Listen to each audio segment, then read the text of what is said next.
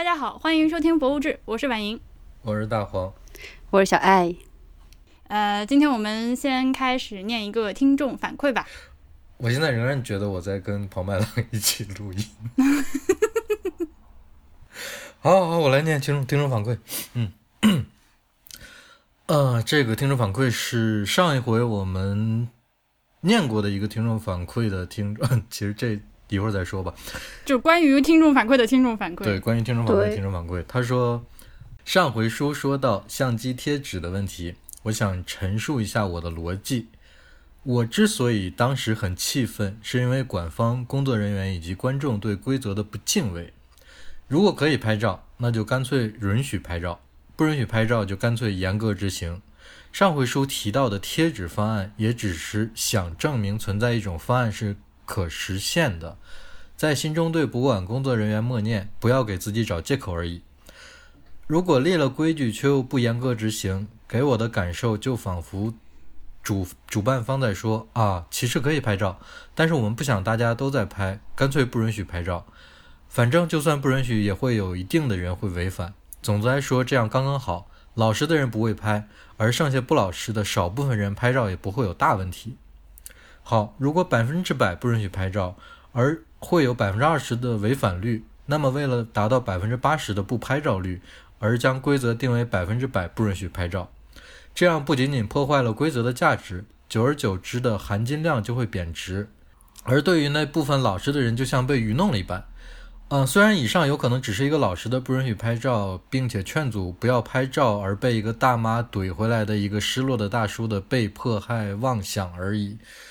嗯，好，这是他回信听众反馈的一个主要内容，是针对他上次的说的在博物馆里面，嗯，拍照遇到的问题和后来他提到的。是不是可以贴贴纸之类的？对他，他就他就建议说大家去贴贴纸嘛，然后出来的时候就看一下这个贴纸是不是有问题什么的。嗯，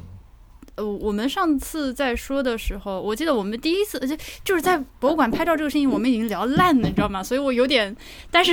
其实我们呃第一次录这个话题的时候就说到了摄影券这个东西。嗯，最近几次没有提。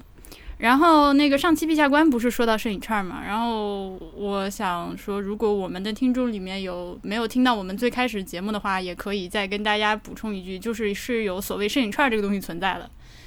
它就是你呃买门票之余再花一小笔钱买一个摄影许可，等于说是，呃，你只有花了这个钱，你才可以在博物馆里面拍照，不花钱就不能拍照。呃，我觉得这是一个比较好的做法。而且你记不记得我提到过一个杜塞尔多夫的一个博物馆，一个美术馆，对，要登记，他是要登记之后发你个贴纸贴在身上，对你有那个贴纸你才可以拍照，但是这也这也这是免费的，我觉得这个也挺妙的。哎，但是就是我觉得，就算你买摄影券，但是并不能根本去解决，就是今天这位听众他本来说的这个，就是嗯，还是会可能会有人去偷拍。他他他比较。比较气愤的是，那个有规则，要么就严格执行的一个问题，就是因为有，因为管方不能说，嗯，我定的这个规则是为了就把一事态控制在一个合理的范围之内，这个好像就不太对。嗯，我同意他的他说的这个。嗯嗯嗯。但就是我我自己本身对于摄影券的这个。嗯，方法我自己持保留意见呢。我并不觉得它能解决多少现在就是关于这个可不可以拍照的这个产生的问题。嗯嗯，它是这样，就是你可以想象，就是愿意专门花钱去买摄影券的人，但除非这个摄影券极便宜，一毛钱对吧？那就没有意义了。嗯，那一般来说，呃，都是和门票等价，甚至比门票更贵，或者有的甚至是会贵很多的摄影券。嗯，那会愿意花这个钱去买呃买摄影券的人，他就是把摄影这件事情。是怎么说呢？一定程度上，他是当一回事儿的。他可能是专业的人，也可能是业余的人，但是是愿意把这件事情做好的，还认为他值得再去花这样一笔钱，他就天然的过滤了那些就是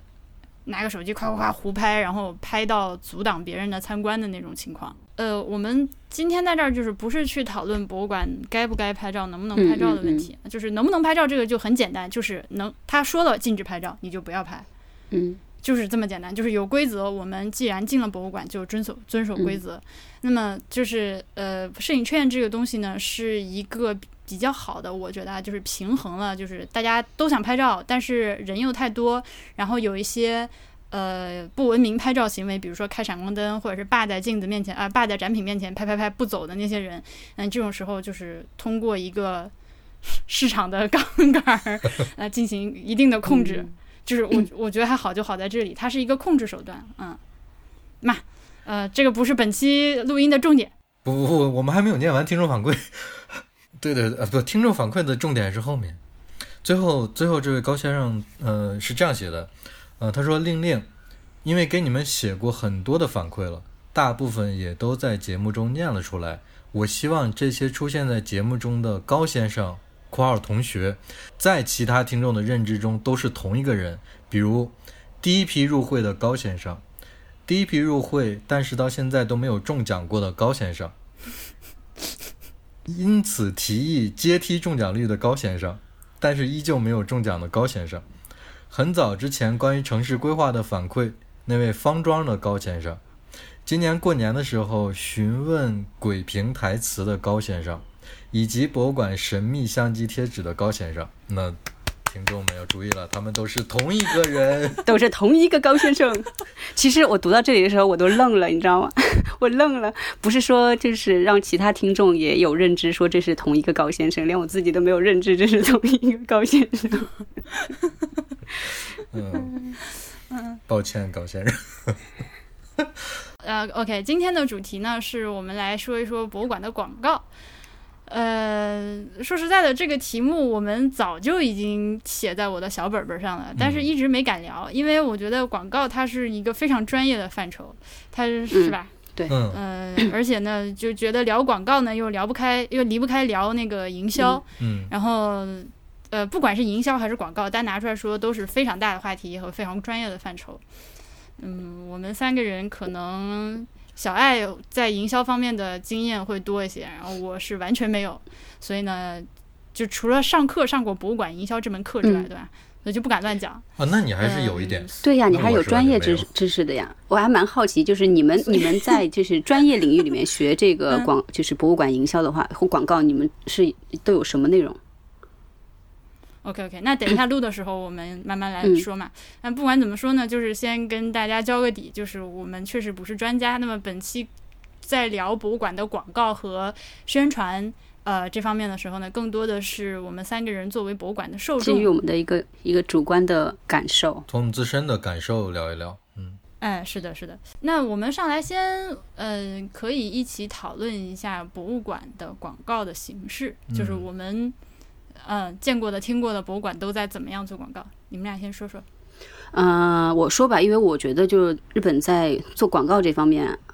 至少我觉得我走到哪儿都能看到，嗯，博物馆和美术馆的广告，嗯，然后就是我见过的，走到哪儿都能看到吗？基本上是这样，就是那，嗯，基本上这样。呃，首先就是从大的开始说哈，就比如说，首先我每天上班要坐那个电车，就是或者地铁，然后呢，那就有这种车厢广告，而且车厢广告还不包括说电梯啊，就是地铁这些，还有比如说公共汽车和计程车里也有广告，对。然后呢，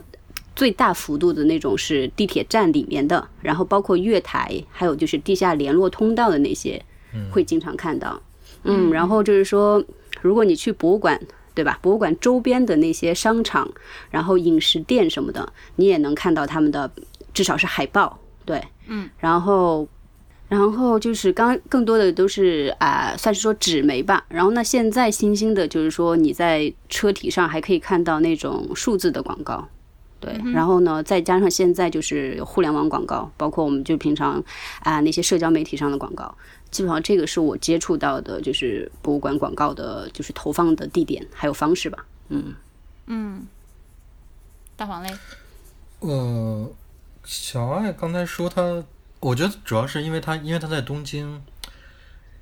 呃，广呃展览和博物馆太密集，所以他感觉是。生活的周围都布满了，而且就是说，我们比如说乘坐啊地铁，还有这电车的这种，就是利用公共交通的这种比例，可能要远远大于其他城市，就是在东京哦，对，嗯，然后所以会觉得很密集，而且我会觉得东京的广告就是就是你目之所及，广告占有的面积要也那个比例也要比其他城市高很多。对，所以看 《攻壳机动》啊，诺机动啊，诺攻壳机动机动队的时候，他那种就是啊、超未未来的那种现代城市里面那个广告的那种感觉嘛，我就觉得，呃，对我来说好像就好像就特别容容易接受和理解的那种感觉，嗯，嗯，就明天出门变成这样都一点问题都没有。就觉得还哎对，就觉得哦，啊，大黄刚刚对？我我说我比较好奇，那个计程车这些广告是怎么做的？计程车它现在它是有有有有，就是健身后面的话，有的时候会放一些杂志，然后杂志里面有的时候会放一些传单，然后呢，有的计程车它后面是有那个就是啊、电视广告的，然后所以就是这些你都一定程度上可以接触到。嗯哎，等一下，大黄，这个你没见过吗？国内现在也出出租车后面也都是有的呀。我就是比较好奇日本的出租车是怎么做的，因为我没有什么印象了。啊，OK OK OK，OK，那嗯呃，除了小爱说这些，我再补充几个我，就是除了除此之外我还见过的广告形式吧。嗯、一个是、就是有一些杂志跟艺术有关的杂志，他们会有专门的广告页，就是有一些很明显了，就是就是一页的，就是一个展览的广告，还有一些是它是以报报道的形式出现的。嗯就是比如说这个某个艺术杂志每个月都出，然后它的前五页就都是近期展览的报道。啊，那个也、也也算，那种对对对，也算广告，也算，反正反正现我们可以稍后再讨论。也算他们的内容吧。对，然嗯后就是我有订阅有一些博物馆的那个怎么说，就是定期给你发的那个邮件，它里面会、嗯通讯嘛对通讯，它里面会员通讯会会对会员通讯，但不算会员了，就是感兴趣的，嗯，那个人民群众的通讯，它里面会 会发，比如我最近的展览和活动的那些东西啊，嗯呃，然后就是我想说一个跟建筑有关的，就是。嗯呃，这其实也是最近才会出现那种情况，因为原来没有办法做那么大的印刷品。呃，就是现在你你去一个博物馆的话，有一个非常显著的印象，就是它的最近的展览都会以特别大的一个印刷的形式附附着在它的建筑物表面上的某一个位置。嗯嗯嗯这个导致了一个什么情况呢？就是我们现在在设计博物馆的时候，都会有这方面的考虑。就是我我要不要专门有一面墙留出一个比较大的平整的一个墙面，用来放放置这种巨型的，能让你在很远的地方，比如说在河对面就能看见的这种广告，嗯，嗯，这种就巨巨幅海报吧。明白。嗯嗯，就其实很多商场都有这种东西。对对对，这是一个随着印刷技术的进步出现的一个一个一个情况。嗯，对，嗯差不多就这些。婉莹还有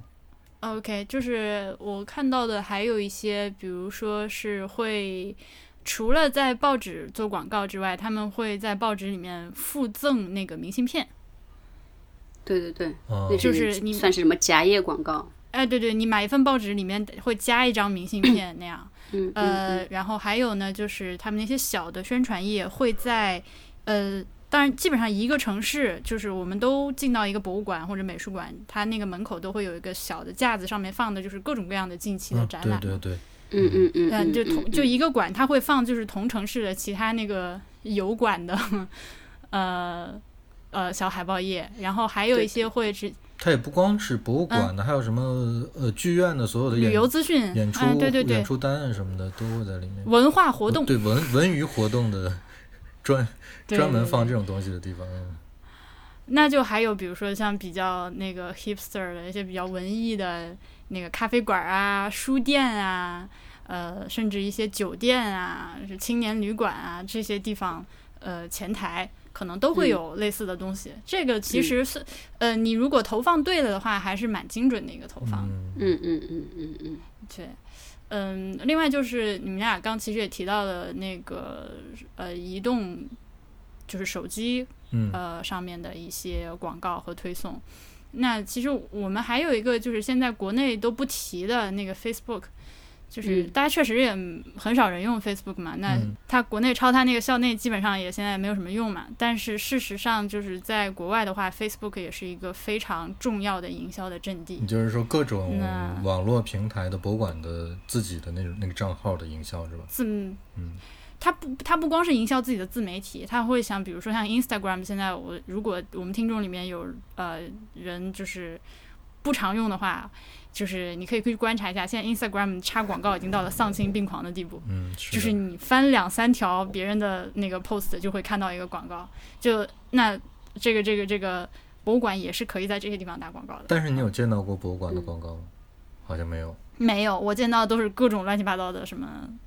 很少。就比如说，我现在呃，我最近翻 Instagram，然后看到的是他最近有一个就是叫什么 City Tokyo 的一个什么数字展，它是完全用现在高科技的这种啊、美嗯怎么说嗯。digital 嗯，数字手段来展示整个就是东京的这样子一个城市的变迁，还有就城去去呈呈现它城市的特征。然后呢，这个也不能算是说一个博物馆或者美术馆打的，但是它是跟这个怎么说美术和艺术相关的这样的一个东西。像这这种就特别的这种。哎，叫演出嘛，对活动，它可能会以这样的一个形式出现，呃，也比较符合他自己自身的这种定位。我觉得跟现在现在说的这个有关的一点是，你看，其实我们说一说说的这些广告，大多数还是以纸媒或者说印刷品的形式形式呈现的。哦，对，都忘了说那个广播，就对，是广播也是。城市交通广播，有嗯，有很多的，嗯对对对，然后嗯。我想到了，就是我们好像没有在，就像就像嗯，Instagram 现在虽然推送很多广告，但是你看它，我至今还没有看到跟呃博物馆有关的广告，甚至是在接近博物馆的广告都没有，都是一些产品的广告，而且那些产品都是那种什么、呃，就是那种产品。好，那比如说电视上嗯。我也没有见过，哦，对，我还有我刚刚也忘了说了，就是我我我们这里还有电视的广告，比如说像 NHK 啊。就会定期的，对啊，就是告诉你现在在哪里有哪一个特展，然后欢迎大家过去看什么的。但是他的这 广告做的巨难看，它就整个一个嗯素色的一个屏幕，然后上面打几个大字，然后比如说什么东京国立博物馆，然后最近在搞比如说春春春日大社这样子，嗯。他甚至有时候连幅图都不会放，嗯，OK，感觉 NHK 应该就只是作为他们也是电视通讯新闻的一部分，就给你发个的小广告，感觉可能都没有收钱吧。哎，但是呢，就是就像刚刚讲的，就是跟杂志的那种逻辑很像，就是因为也有很多这种跟美术和艺术相关的这种电视节目，那所以它很多时候会做特辑，就比如说最近在展哪一个特展，那他把这个特展拿出来去介绍一下这个作者生平啊，然后介绍一下特色啊，然后他们还会经常请一些明星啊，当然是比稍微有一些艺术。气质的那种艺人，对，然后去去拍他去参观这个馆，然后让他聊他自己的感受，这种，嗯，这这也是蛮大一种宣传的。那我觉得日本、日本对展览和博物馆还是很重视的，能够让我不管觉得是难看还是好看，嗯。它起码还能出现在电视这种，呃，就是大的寸寸土寸金的这种又比较贵的黄金的，对，对对对对嗯。对，这就说到我上那博物馆营销那课嘛，就说到广告的时候，基本上，嗯，就是世界一流的博物馆，就是最有钱的那一波都没有预算去电视上打广告，是啊，对。因为电视上打广告实在太贵了。太贵了。太贵了，嗯，嗯，而且它又不可控嘛，你那个你最多就是最精准的，也就是选一下那个你要打的那个时段和你要那个那个就是插在什么节目里嘛。但是那还是一个比较不可控的做法，就所以很少有人那么做。嗯，我还想说补充一下蒙特利尔来着，因为蒙特利尔显然就做广告不如东京那么疯狂啊，但是它作为加拿大的文化之都。嗯，各种各样的展览的广告，就是还是非常非常的多，而且很有新意的。嗯，蒙特利尔的地铁站是，呃，设计的非常的有特色。就这个城市地铁站是蒙特利尔的一个非常著名的，可以打引号的景点。它每一个站都是有专门的建筑师来设计的。那它嗯常常会推出一些那个展览的海报呢，是会和那个本站的一些建筑做一些结合，就是非常的棒。嗯嗯嗯嗯那很专业。那就我觉得就是说，日本现在就包括博物馆这边广告这么多，其实也跟。就是日本的这个本身的广告行业其实是有关系的，因为日本广告公司特别特别的多。然后呢，所以它就必定会衍生出一部分是专门为这个就是艺术或者是这一块艺术娱乐这一块去做广告。所以就是专门可能有很，即使我觉得博物馆它不做什么，也会有广告公司的人去提案，然后去去推销他们的这个，比如说广告的 package 或者什么的。那所以我觉得就是说，渐渐的，那基本上所有的美术馆和博物馆都会被覆盖，他们多多少少都会去做一些广告。嗯，是的，是的，对对，就是广告这件事情呢，就是我从一个传统的博物馆的角度来说，就是呃，不夸张的说，可能五六十年前的话，绝大部分的博物馆里面都是没有那个 marketing 这个部门的。嗯嗯啊，当然了，就是不同的不同呃，到今天也是，就是不同面向的博物馆，它这个 marketing 部门在它这个组织架构里面，呃，占多重的位置，呃，都不一样。但是呢，嗯嗯就是当初就是博物馆这个东西最开始成立的时候，你你这个大家就很容易想见，它其实根本就是没有这个 marketing 这个这个功能在的，只是说后来慢慢的就是。呃，需要赚钱，呃，需要自己生存之后，这个需求就越来越强烈。当然，这个就可能嗯我们就要聊一下博物馆为什么要做广告。嗯嗯。嗯那为什么对我来说就特别简单，就是为了宣传嘛，为了更多的人去来去看博物，来去参加到博物馆这个活动当中。那很特别是一般就比如说像常设展，它基本上不会打广告，对吧？它也不会为了就是说这个美术馆或者博物馆本身去打广告，它基本上都是在打特展的广告。那特展的话，基本上都是收费的。对，那你看的越多的话，那你的收入越多。那你有了收入之后的话，你就可以去延伸的去做更多的跟你这博物馆相关的这样的事情。对。嗯这确实是我们就是最直观的一个体验，就是呃，能够接收到的广告的信息，就是最强烈的肯定是特展的广告，就是所谓的 blockbuster 的那种嗯，大展的广告。这个好像是中外都是这样，很少有博物馆说，呃，就是就是就是打一个本馆的广告那种感觉，是吧？嗯嗯，但是呢，你说的我就面前现在有一个那个呃维多利亚和艾伯特呃、嗯。的营销的页面，他们自己的一个官方的页面，嗯。就是说，当然这里它不是说广告的目的，它是说我们的 marketing objectives，就是我们的这个营销的目标，嗯。就是主要是有这五点。嗯、第一个是增加参观者参观者的数量，嗯。嗯呃，第二第二个呢是呃建设这个维多利亚艾伯特这个品牌品牌嗯。形象啊，嗯。呃，就是括号是，也就是说我们这个博物馆的价值和我们希望别人怎么了解我们，就是打造形象。嗯。第三点就是呃增加公众对于我们的服务和活动的这个认知度。嗯。嗯呃，第四点是就是通过临时展览来提升收入。嗯通过特展来提升收入啊。第五点是呃增加新的、呃、吸引新的观众。嗯嗯嗯、哦你看这个第五点和第一点其实还不一样。嗯，对对哎，嗯，就在我理解哈，就是当广告它。它真的，当然它是一个，我我们就说一个好好的哈，漂亮的，然后有有效果的这个广告，它最终，呃，它首先直接可能是创收的，但是它最终的那个效果的话，其实是在就普及一种，呃，艺术的氛围和知识和 对人 对对怎么说大众的一个 意识的觉悟的提高，哎我觉得有这个效果，这个是一个终极效果对，果我。觉得这个就是博物馆它很特殊的一个地方，它呃它自己去打广告做营销，它也确实你也可以把它理解成它要卖某一种产品吧，但是呢，它和别的单纯卖东西的，不管是产品还是服务的那些广告相比呢，它就是有一点，它还有个教育作用。对，而且你对，看，就跟他自己本身的使命感是挂钩的。对，你看 VA 的那个五条里面也提到了，他以什么形式去做这个广告，他也是需要和受众一起建立一个共同的认知的，就是他不会跑到电视上说那个 什么什么只要九九八，什么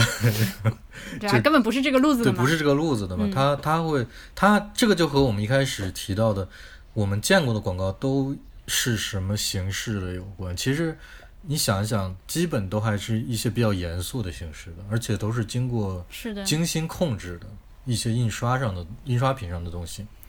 尤其是呃街头的那种巨幅的，反正我不知道你就是比如小爱，她不是说经常经常看到那种街头也有也会有广告嘛，就是有多大？嗯，但是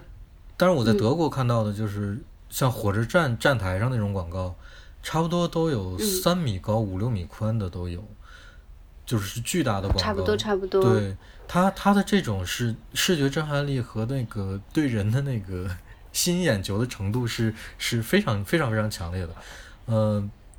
他们我就我觉得他就是有选择，他会选择这种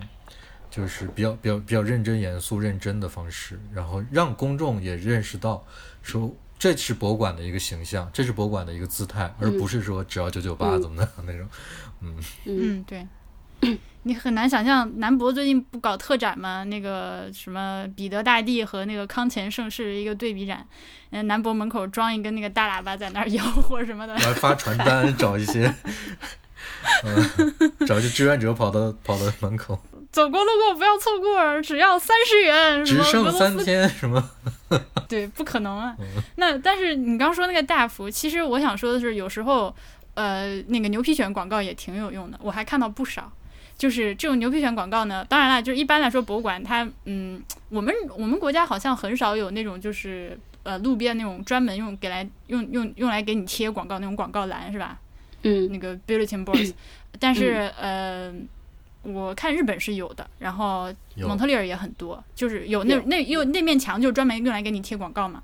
那就是他们会印那种 A 四大小，甚至比 A 四更小，巴掌大小，有的时候是名片大小的小广告。然后就是呃，专攻我们这个博物馆附近的几个大的路口和交通枢纽。对对对，你要说这个，我突然想起来了，就是嗯在德国也有那些就是圆柱圆柱形的，在市中心，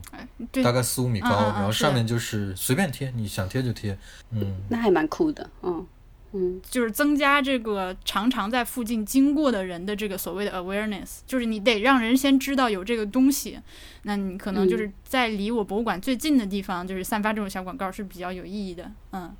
还当然还有一种比较极端的做法，像牛首山那种，就是你到了 南京一下火车，就是一进一进南京就是躲不掉的，就告诉你一来来南京就要要来一趟牛首山之类那种，那也是挺狠的，嗯 就我自己还有一个比较直观的感受啊，就是因为我住在上野附近嘛，那那上野的话，嗯，就去过的人都知道，就上野公园那一片集中大大小小四五座博物馆嘛，美术馆，然后再加上之前那个国立西洋美术馆不是申遗科，因为科布西耶。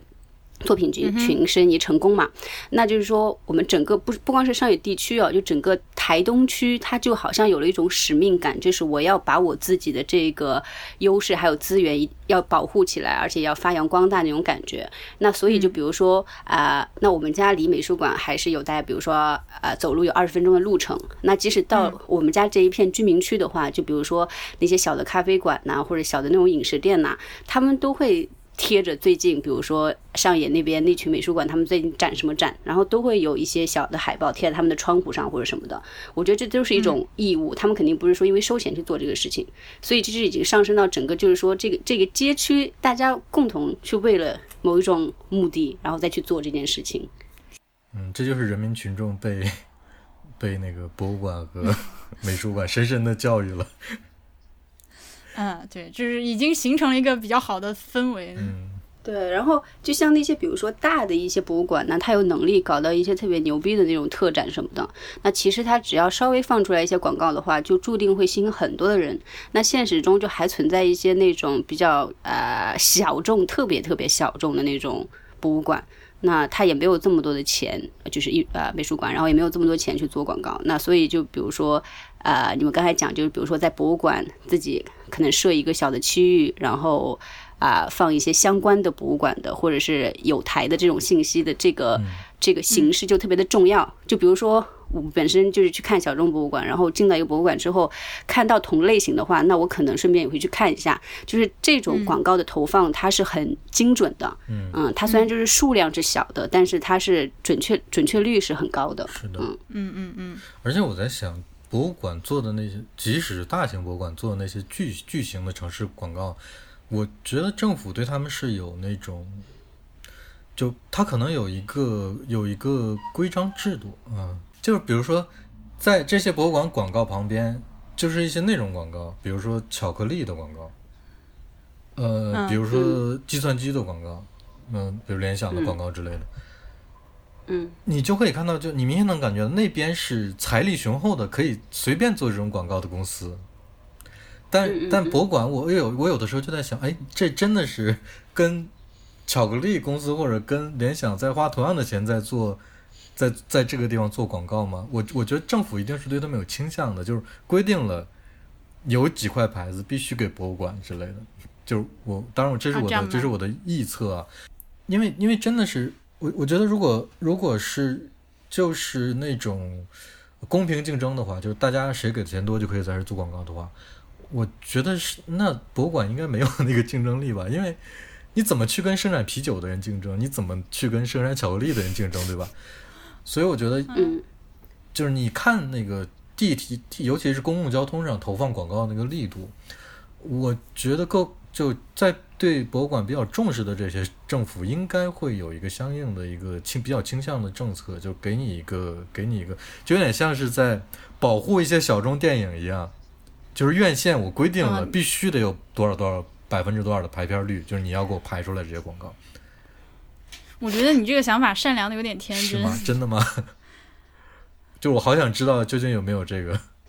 对，是这样。就你，我不知道德国还有就是国内的那个就是广告的投放，它是一种什么形式？我说一下日本，可以解决一下你，可以解决你一定的疑问。首先就是说，日本它有一个范畴叫交通广告。那交通广告的话，他们就比如说你在哪一个站的哪一个位贴多少多大的海报，嗯，这个的价钱是固定的。然后，所以就是不存在，就是说它跟大公司竞争的问题啊、因为其实我有去查一下，因为可以随时在网上都可以查到那些，因为我最近为我们自己公司打广告，我也我也用了一下那个就是交通广告，我也有在地铁里面贴。那就比如说现在在东京，然后你要是贴我们平常在地铁站看到那种大幅的海报哈，基本上可能是一米乘一米五那种的，那它放一周的话，呃。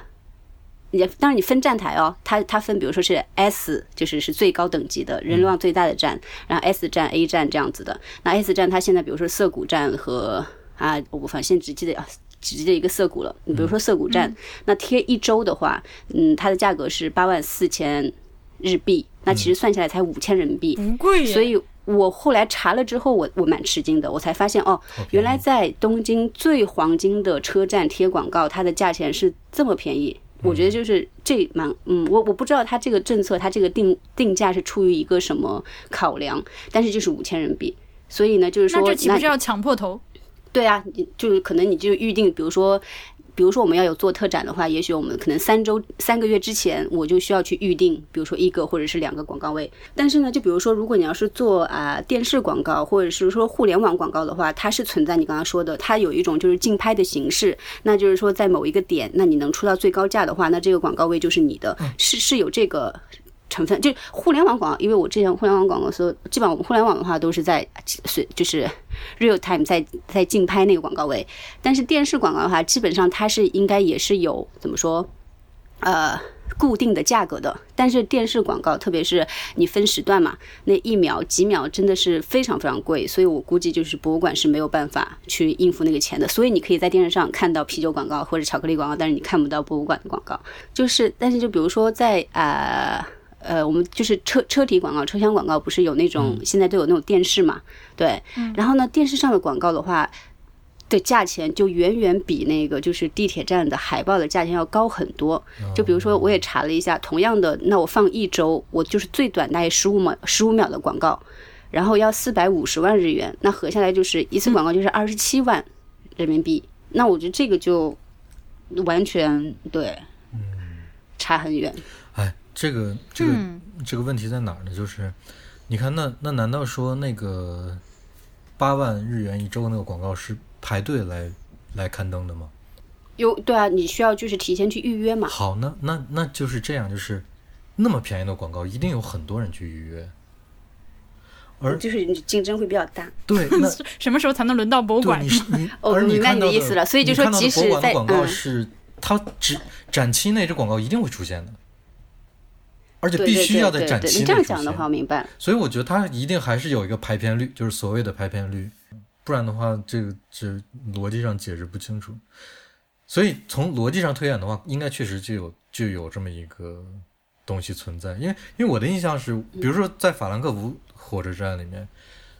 就总有那么几个牌子，永远是给给博物馆的做广告的。嗯嗯，我觉得可能有有几个专门的。那对，那至少至少就是说，在你这个区或者在你这个站，如果你本身这个站就是旁边就是博物馆或者美术馆的话，那你基本上可能每一个 站台都有它自己的压力，就是都有有一些特定的是给博物馆的展位。我觉得这个是可以理解的。而且你说的这个不同广告之间的价格差异，我觉得我实在是理解不了，因为在我看来，好像是那个静态的广告更有用一些。所以啊，这个其实就涉及到刚才婉莹开始说的，它这是一个大的这种营销的概念。那我觉得这些广告公司，它都是一定是做了非常多的大的这种数据的分析之后，才去做的这样子的一个一个一个价格的定位。对，我觉得这还蛮好理解的，因为在日本，我的体验是我在站台上等车的时候。我大部分时间都在 check 我的车啥时候到，以及在看上面那个牌子上现在是哪一辆车。我就是主要的精力在在关注这个车对不对这件事情。呃，然后但是上了车之后呢，我就可以淡定的观察我四周的广告。然后我事实上我在我我我手机里面现在有很多张照片拍的都是我在日本坐电车的时候拍的广告。对的，对的，对的。而且就比如说特别，那你人流量最大的时候是你上下班高峰期的时候，对不对？那你上下班高峰期的时候，按东京的那个电车，基本上是一分钟来一辆，也等于说你你上了站台，然后你开始排队，然后你刚刚可能就才站定之后车就来了。那所以就是好多啊车来了之后的话，它有可能会挡住你的视线什么的。那所以就是说它的广告的效果应该是有一定程度甚至是打折扣的。但是就是数字广告，你就在车厢里挤着的话，你不管怎么样，你抬头其实就能看到它啊。而且就是说他们也会去算这种所谓的广告大的到达率嘛，媒体到达率，就是你在这个特定的时期内看到这个广告的人数占这个百分比。那基本上像数字广告的话，它到达要达到百分之三十。那你算一下东京的这个。乘坐地铁这个人流量再乘以百分之三十的话，其实它的数数数量是非常大的。对，但是呢，就是说比起刚才我们就是说我们去博物馆，然后我们在博物馆看到那些广告和我自己本身，比如说我坐车看到那个广告，它针对的人群就是前一者前前者人群更精准，后者的话就是那可能里面有百分那看到广告百分之三十里面人，可能也只有百分之十是博物馆美术馆爱好者。嗯，然后然后你这个广告可能会再让其他剩下的百分之十去唤起兴趣。对，仅仅是这样而已。嗯嗯，那这个就说到另外一个事情，就是我们刚刚点了一下，但是没展开说的，就是这个广告它除了要给自己这些特展做广告，呃，就是阶段呃怎么说季节性的，呃或者说呃就是临时性的一个广告，对展期内的一个广告的话，呃还有一个任务就是要呃姑且说是扭转。呃，公众对于博物馆的认知吧，就是把那些本来对博物馆不感兴趣的人，慢慢的就是去刺激他的兴趣，让他觉得这个地方可来。嗯。嗯，那呃，这个这个这个是我们我个人觉得看到的，就是比较少的，就是针对这方面需求做出的广告。他只是说，可能是在做那些特展广告的时候，通过嗯比较特殊的设计来，就是把自己显得不那么高高在上。我目前为止没有看，还有一些就是像日本的，我见到过的那种特别在海报上呃比较明显的地方写出“我们欢迎拍照”的，但我现在一时想不起来是哪个展览了。就是类似这样的做法来吸引，就是原来对你不感兴趣的人。嗯，就是哎，这要说到，就是说我们平常看到的广告，地铁广告，呃，不叫地铁广告，就是博物馆那些广告。嗯，从我们自身来说，你们看到你们会觉得这个广告是有吸引力的吗？或者就是说它是有冲击的，然后会让你马上唤起兴趣的吗？这个真的就要看它展的是什么东西了。嗯，因为我我们呃我我们三个人应该是普遍的对于博物馆和美术馆和艺术这种东西就是相对敏感的那那部分人，对吧？那当我们看到一个类似的广告的时候，嗯，我可能不太会对这个广告，比如说这个海报做的好不好看，当然除非它做的特别丑特别好看，嗯，我可能我可能不太会去评价这方面的东西，我可能就是关注它上面的信息。就如果说他做这个展览确实是我想看的东西，那我就直接去记它的有效信息了。对，这这，但就是比如说，我我觉得博物馆广告就是他们打广告，就是为特展打广告的时候，他们特别取巧的一点就是说，就因为是特展嘛，那肯定一定程度上都是有一定分量的东西嘛。那基本上他们的广告都是以这个，比如说这次特展的最最压轴的这幅画或者这幅作品怎么样？对，然后直接一个那么大体量、大尺度的东西放出来，就算你没有兴趣的话，你也会多看两眼，你知道吗？就是基本上博物馆广告，除了你，你真的是。请了什么特别便宜的那种素人设计师之外的话，基本上你的广告也打 不到哪去。即使你选特别便宜的素人设计师，他也会用这种思路来设计。对对，而且真的就是，对对对，就像刚刚你说的，它丑不到哪里去，这是我最直观的一个感觉，就是基本，当然它好很很少会让你看到说，哇，这个广告真的太太新颖了，太太令人印象深刻了，可能很少，但基本上它只要随便的放一个广告的话，那因为有它本身这个作品在那边的话，哇，你就就它的效果其实就达到了。嗯，对，甚至你要是请的就展出的东西够大牌，你说毕加索三个大字往那儿一写，你就别啥也不用了，就是什么哪个哪个馆毕加索什么乱七八糟。真的就他他最近就比如说像我最近就印象很深刻的，对啊，那就除了他什么印象派，他就放个梵高啊，一定就放个梵高的自自画像或者梵高的向日葵什么的，然后 然后就就呃，比如说前段时间不是。在展那个草间弥生嘛，哇，那个他直接把草间弥生的整个人，对，一张大脸就直接放到那个广告上，然后草间弥生什么特别展这种，然后最重要是最近草间弥生他都是自己戴假发，戴那个红色的假发，你知道吗？对，然后涂的那种白粉脸，然后加上红唇，然后他又那种样子，然后呆滞的整个啪一下放到广告上，我就觉得哇。小朋友一定都会记住这个广告。无处躲藏的广告。我跟你说，现在那那张门票，就草间弥生那个展览的门票，还是我的书签儿。反正在火车上，就是从我的座位路过的人都会不不自觉的看一下。对，非常实在是太醒目了，实在是太醒目了。呃，你你小艾老师这么说的话，我都想到一件事情，就是之前我还想要不要聊一期那个博物馆的海报海报设计。嗯嗯嗯嗯嗯，其实是没有什么含，没有什么技术含量的。就像小艾老师说的，他他就是给你一个最直接的信息，与其他的什么我需要一个创意，或者我需要一个做一个形式化的、图形化的，或者给你一个点子的这类广告根本就不一样。博物馆的展览的海报基本上就是展品加文字信息就结束了，特别偷懒。我跟你说，我也见过特别丑的，好吗？真的？怎么能做的特别丑呢？那他展品肯定就。特别丑的，我在我的理解真的是他真的想用心做一个设计，所以会做的特别丑。是这样，是这样，就是好看的海报一般都是美术馆，或者是就你知道吗？这种 fine arts 的就丑不了。但是我我在那个北京就是古生物那个博物馆看到那个广那个海报，真的是丑的我已经是就是丑出天际的那种。我我已经能够想象到是什么样子了。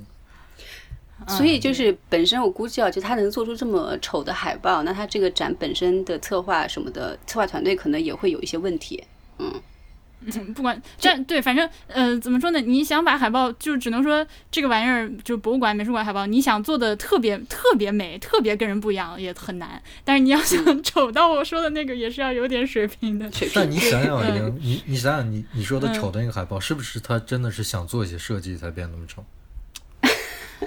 就是 PPT 嘛，就是那个花立体字、彩色扭曲一下那个。那就是想做一些设计。对啊，想做设计 还要用艺艺，对艺术字体。嗯，对对。啊，我们嘴嘴嘴又太毒了今天。嗯，对。然后我们我还有一点刚刚那个没有说到的地方，就是那个 Blockbuster，就是这种大展览啊。嗯，它作为广告的主角。呃，但事实上也会给很多博物馆带来一个问题，就是所谓的 blockbuster hangover，就是怎么翻译呢？我也不是很确定。就是你办完这个展览之后，你要过很长一段时间才能缓回来，因为就是等于说这个展览它太吸引眼球了，它一瞬间把你的那个就是博物馆的那个参观的人数和你的金钱上的收入都给那个瞬间的提升到了很高之后，这个展一完，你。跌入一个就是长长的谷底，就跟宿醉一样，就是所谓的 blockbuster hangover，就高潮后的空虚。对对对，那你接下来就是一个做惯了这种就是特别吸引眼球的特展大展的这个博物馆来说呢，它就面临一个持续的每一年要推出至少一个，有的时候像那些一一楼的博物馆，它要面临每年要推出两到三个这种超级就是重磅的大展览的这样一个压力，就有的时候也会逼死自己。这个是啊，那这不属于广告的范畴，这个是他们 marketing 策略的一个一个范畴，嗯，会会也会有这样的问题。这有这有这有两个角度啊，一个角度是说，嗯，我要不要就我作为一个很有吸引力也很有策展能力的博物馆的话，我要不要一直给你高潮？就是我一年的，比如三个展期，我全都是这种。特别吸引人、特别重磅的展览，还是说我就是他是，比如说他想到了这个，他说他是说我要在不同的这种重磅展览之间穿插一些稍微低调和和没有那么大的吸引力的展览呢？还是说还是说我其实没有那么多重磅展览，我硬要凑重磅展览？就是我我究竟是要给让人们歇一歇、养一养、养一养那个观众呢？我还是要？就是它是它一个是往上拉，一个是往上压，往下压，你明白我的意思吧？那是这样的，就是照我那个上课得的得出的结论是这样的，就是基本上呢，你这个输出是要保持一个比较恒定的水平的，就跟我们做播客也是一样的嘛。他是在努力的凑凑重磅展览，而不是说我在中间晃。你不能讲凑吧？不不是这个意思，不是这个意思，就是。那我不不是我不我可能用“凑”这个词不太对，就是他在努力的提升自己每一个展览的重磅程度，是吗？他确切的说是被逼的，必须这样去做。因为你一旦就是推出了一个特别受欢迎的一个特展之后，我们比如说就是南京博物院去年那个法老王那个展览啊，呃，它是一个典型的 blockbuster。呃，就是每天都排很长的队，也赚了很多钱，这样一个展览。那么你接下来就是呃同档期的，就是所谓的暑期档这个大展，呃，要维持在这个水平，才可以保持你这个就是我们的暑期大展的这样一个水平不掉价。这和你生产其他的产品，就是你要保持自己的 consistency 是非常相似的一个概念嘛。而且对于国外的很多博物馆来说，它是很依赖于这个特展期间，就是它那个会员的增加的。嗯，呃，这个会费对他们来说是一个非常重要的一个收入。嗯，那而且就是会费，呃，那么比如说啊，那个一个展览，呃，三十美元的门票特展是有，呃，那么你如果是来办一个呃我们博物馆的会员呢，呃，你一个人一年可能是。八十到九十刀这样，呃，那么你一年之内我们博物馆所有的特展，我我们至少搞三个特展吧，那你就都能进来，你的就值回票价了。同时，你拿着你的会员卡，可以在博物馆商店里面消费打八折或者打九折这样。那它就是靠这个推出一个特别呃。吸引人的展览，然后在排队的时候就会有小哥哥小姐姐过来跟你说你要不要加入我们的会员这些之类的。嗯，这这对他来说是一个非常重要的一个收入。那如果他不能够保持这个高质量的这种呃 blockbuster 的这种大展的特展的持续推出的话，他这个这部分的会员流失就会比较的严重。所以呃，一旦这个博物馆走上了要靠这个大展赚钱的道路，他就。呃，这个这个这个资金流这么转的话，就它比较难以有退路吧。就是，嗯，我为什么会这么想这件事呢？是因为，呃，当然我马上就反思了一下，我因为德国有很多的博物馆，都是它在一年中那个展览，我在我看来每一个质量都很高，就以它的那个规模，似乎每一个都是都是重磅展览。所以我在想，难道不是说，其实做。连续的重磅展览是容易的吗？你明白我的意思吗？就是，当然不是啊！你怎么会这么想呢？对啊，我所以我现在反思了一下，可能就是说，因为因为德国这些博物馆没有规模特别大的，你你提上什么世界十大博物馆啊什么的，你基本上上面就是中国、英国、美国的，没有没有什么德国的，它它的每个规模可能都不算太大，所以对于他来说，可能那个程度的参观人数，那个程度的，呃。展览的那个、那个、那个程度就已经算是在它的这个规模下是比较重磅的了。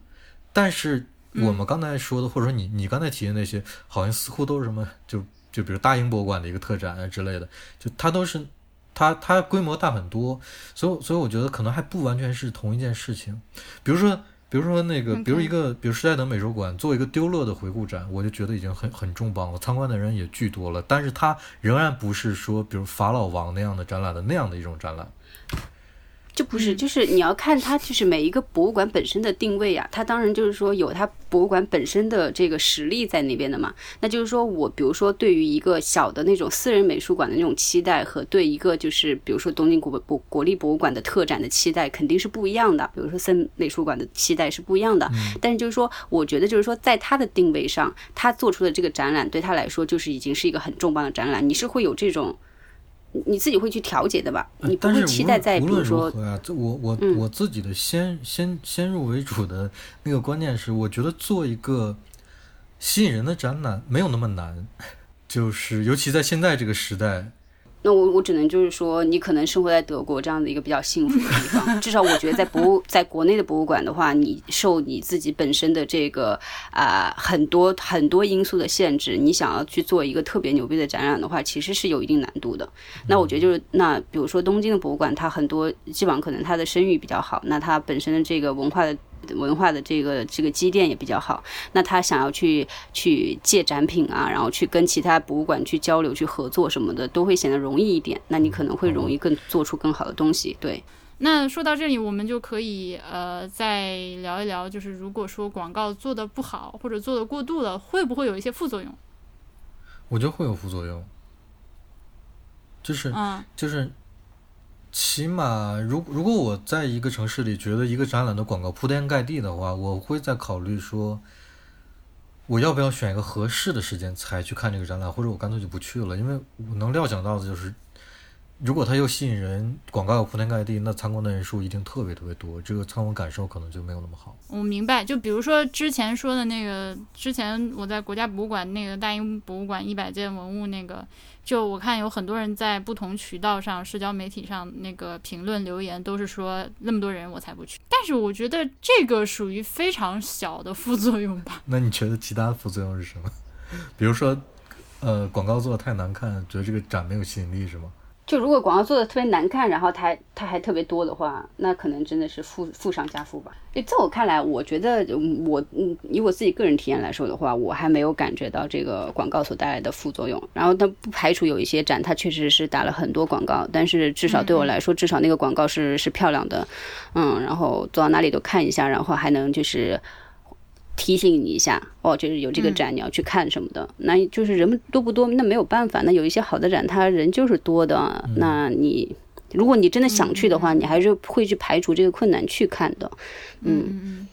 我觉得可能是因为我们一般讨厌的那种广告呢，都属于那种强塞给你的，或者是很恐怖的感觉，你像被追追踪定位了一样那种那种广告，对吧？嗯嗯。那其实。如果说有什么副作用的话，就让人觉得不舒服的话，可能也并不是博物馆广告本身的问题。像我就很讨厌那个，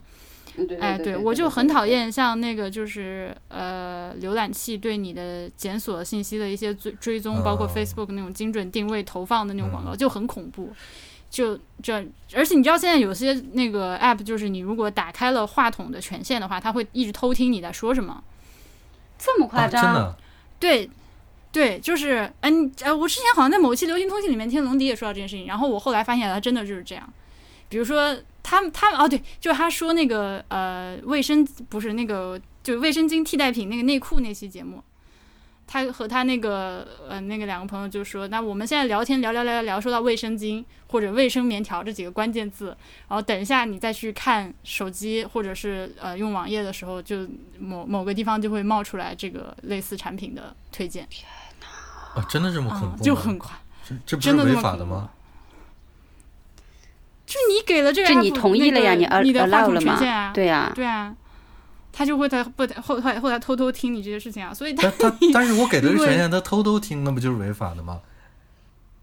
他没有没有，那你就要去读一下用户协议了。我跟你说，反正我最近是我最近是发现淘宝有一点，嗯，就是。我我我和我的朋友聊天的时候聊到什么东西，然后呃第二天或者当天晚一点过几个小时就会发现有类似的产品推荐给我，很恐怖。就我绝对没有在任何地方就打下这几个字搜索。天哪！所以啊。那我们说回来，所以所以我觉得可能博物馆的广告还是出现的出现的那个频率还是比较恰当的。起码我在德国看到的是这样，就是它能够提醒到我说，近期这个城市的这几个呃主要博物馆有这些展览，我知道了就好了。就是我还没有说感受到它。感觉到它是铺天盖地的，一直在不停的提醒我。而且它要能那么铺天盖地的话，它要有钱呐。你要知道，你看到的每一个你在互联网上看到的每一个广告位，它都是钱堆出来的。哎，但是但是你这么说的话，我在东京，我真的觉得东京那几个大博物馆、美术馆的广告是铺天盖地的。嗯，对啊，对啊，对啊。嗯，对这个钱的事情呢，就是我觉得我们可以简单的说一句，就是博物馆肯定是没啥钱的啦。呃，做广告的话，也尽量是用成本比较低的方式再去做。嗯，然后就是除了我们刚刚说到的那些呢，就是它还有一个，就是其实你如果看呃那些博物馆的呃教材，或者是博物馆的内部那些工作指导文件的话，他们非常非常的重视就是 newsletter 这个东西。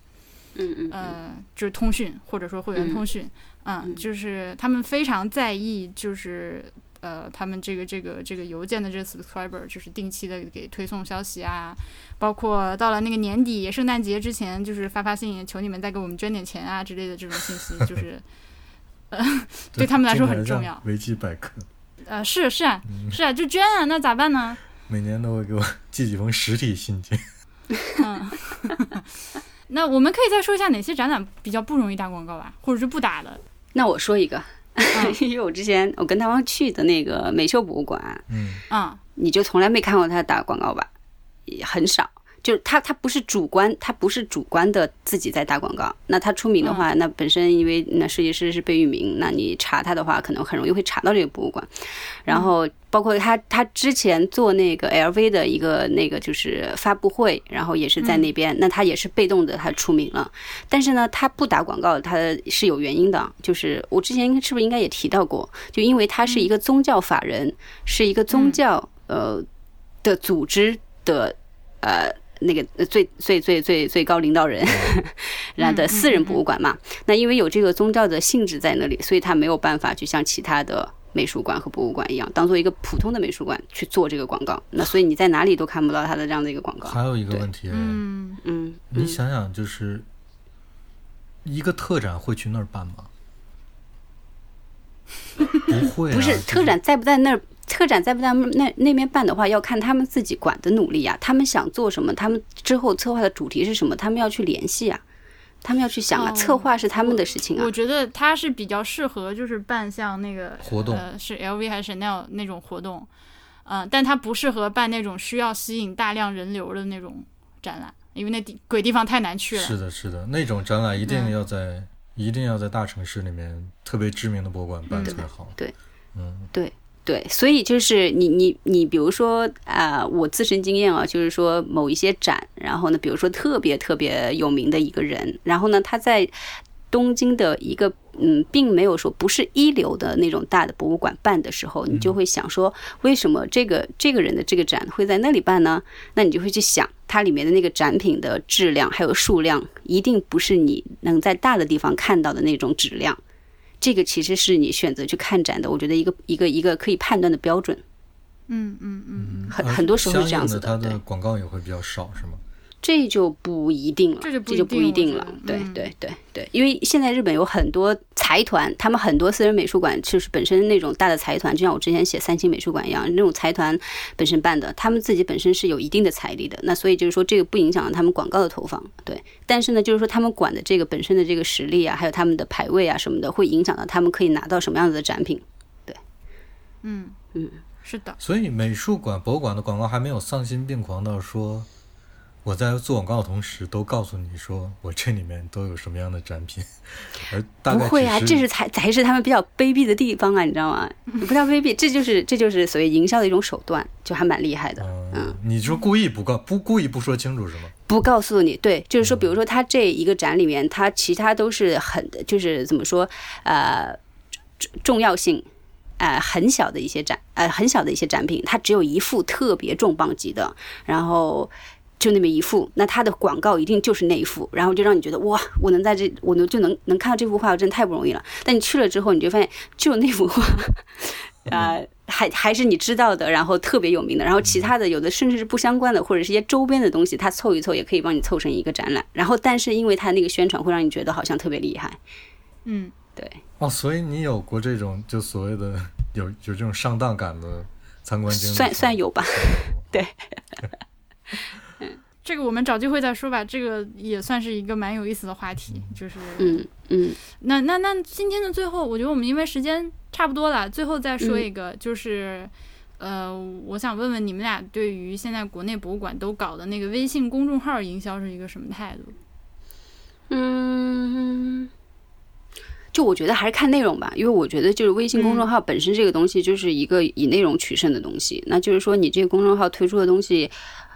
嗯，好的话，那可看性强的话，我并不排除这样的一个手段。我而且我觉得现在就是微信，呃，广就是微微信公众号已经作为就是营销里面很大的一个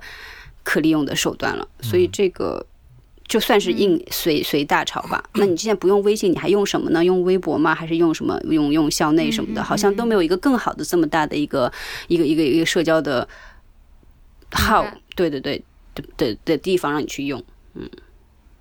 我关注的 微信公众号其实不多，跟博物馆有关的可能就关注了一个国博。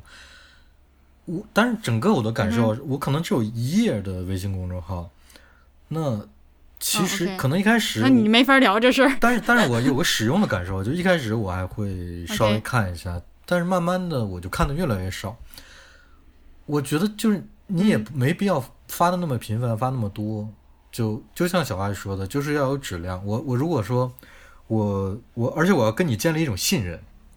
你如果总是每每天都发没有价值的东西，我我会慢慢的我就不会再点开你发的新东西了。但是你即使你发的不多，但是你每一篇都很有分量，我还是会在其他的我已经懒得点了，但是我看到你的我还是会点开一下。就你要你要跟使用者之间建立建立出这种关系，我觉得那个才有价值。不然的话，就是我你很多公众号都有很多的关注量，但是。看的人就越来越少，我觉得，嗯，OK，